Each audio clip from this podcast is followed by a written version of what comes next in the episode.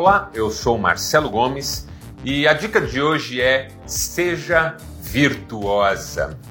Eu quero começar nesse dica de sabedoria especial em comemoração ao Dia da Mulher, lendo com você um versículo clássico que certamente você já conhece, está em Provérbios capítulo 31, é especificamente o verso 10, que diz assim: Mulher virtuosa, quem a encontrará? Ela é muito mais valiosa do que os rubis. Algumas lições que eu aprendo sobre essa virtude que todos devemos buscar, mas que no caso a mulher deve buscar sempre na presença de Deus. Primeira lição: essa é uma vida de virtude que diz respeito à própria mulher e não aos outros e suas expectativas que às vezes a gente coloca sobre as pessoas uma carga que elas não precisariam carregar. E às vezes nós colocamos sobre nós mesmos cargas que nós não precisaríamos carregar. A questão da mulher não é ser como se espera que ela seja. A questão da mulher não é ser o que o marido quer que ela seja, o que os filhos querem que ela seja, o que os pais dela querem que ela seja, o que a sociedade quer que ela seja. Se essa mulher é uma mulher cristã, tudo que lhe interessa é ser como Deus quer que ela seja. E quando a gente diz que Deus quer que uma pessoa seja de um jeito, isso não tem a ver com Deus e seus caprichos, o que ele não tem, mas tem a ver com aquilo que é bom para a própria pessoa. Quando eu sou do jeito que Deus quer que eu seja, então eu mesmo, comigo, me sinto muito mais feliz, muito mais leve, muito mais realizado.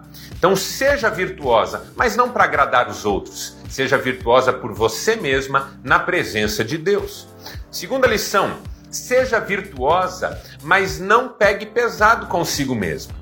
Porque essa questão da virtude não é uma questão de finalmente a gente estar pronto, perfeito, completo, mas de estar a caminho, sempre crescendo.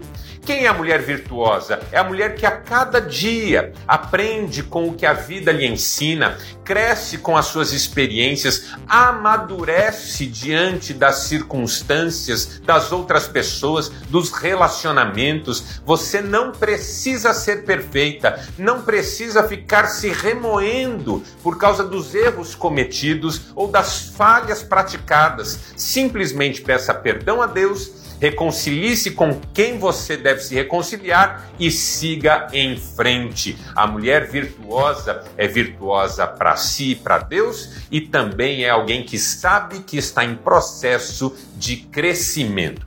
E a terceira lição: seja virtuosa na espiritualidade. Porque a maior virtude que alguém pode alimentar é a virtude que vem do relacionamento com Deus, é a virtude da fé. Tanto que eu gosto de uma frase de Kierkegaard que diz que o que se opõe ao pecado não é a virtude moral, mas é a virtude da fé.